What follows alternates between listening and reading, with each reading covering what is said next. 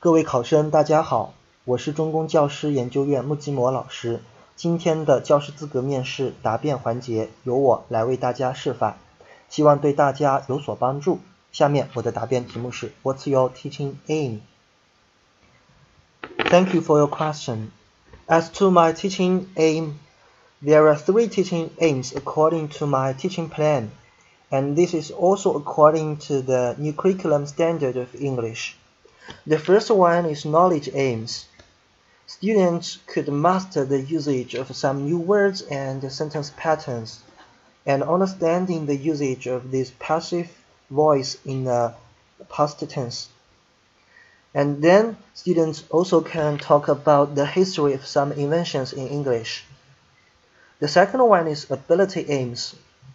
Students can use some simple expressions to communicate in English class and can describe uh, one thing simply under the help of a teacher or with some teaching aids. And uh, they also can do the self-checking during speaking.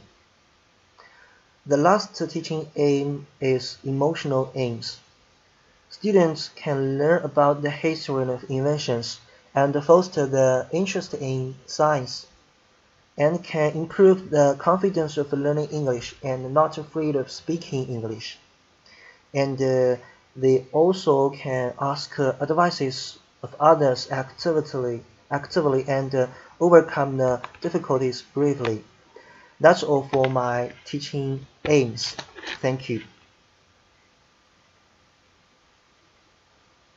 非常感谢各位考生能够认真聆听完我的语音示范。更多教师资格面试备考，请大家关注中公教师考试网最新动态。希望大家早日成师，再见。